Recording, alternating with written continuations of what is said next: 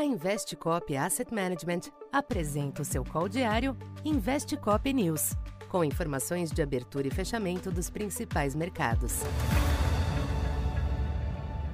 Bom dia. Eu sou Silvio Campos Neto, economista da Tendências Consultoria, empresa parceira da Investcop.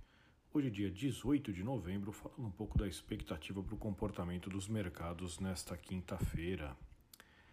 Em dia de agenda pouco movimentada, os mercados internacionais sustentam o comportamento volátil dos últimos dias, com os agentes ponderando os riscos inflacionários com sinais de fôlego da economia norte-americana.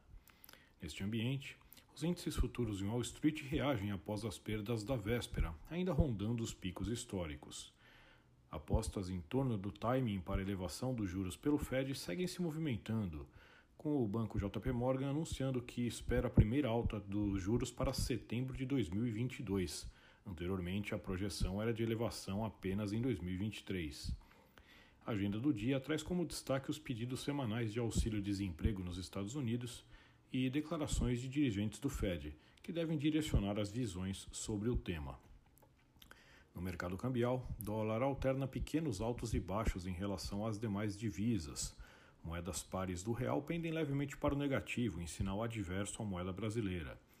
Destaque nesta manhã para mais um tombo da lira turca, intensificado após o Banco Central local voltar a cortar a taxa de juros em mais uma demonstração de controle político da instituição.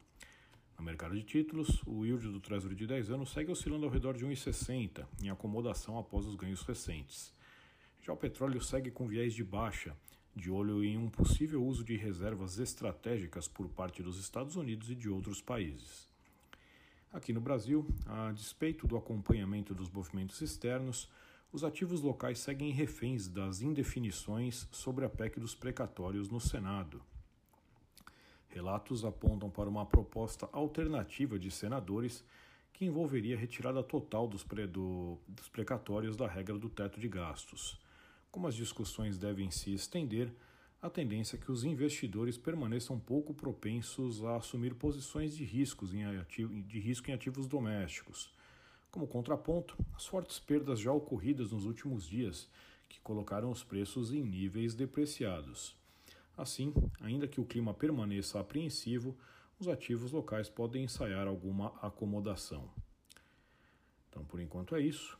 Bom dia e bons negócios. Essa foi mais uma edição Investe Cop News.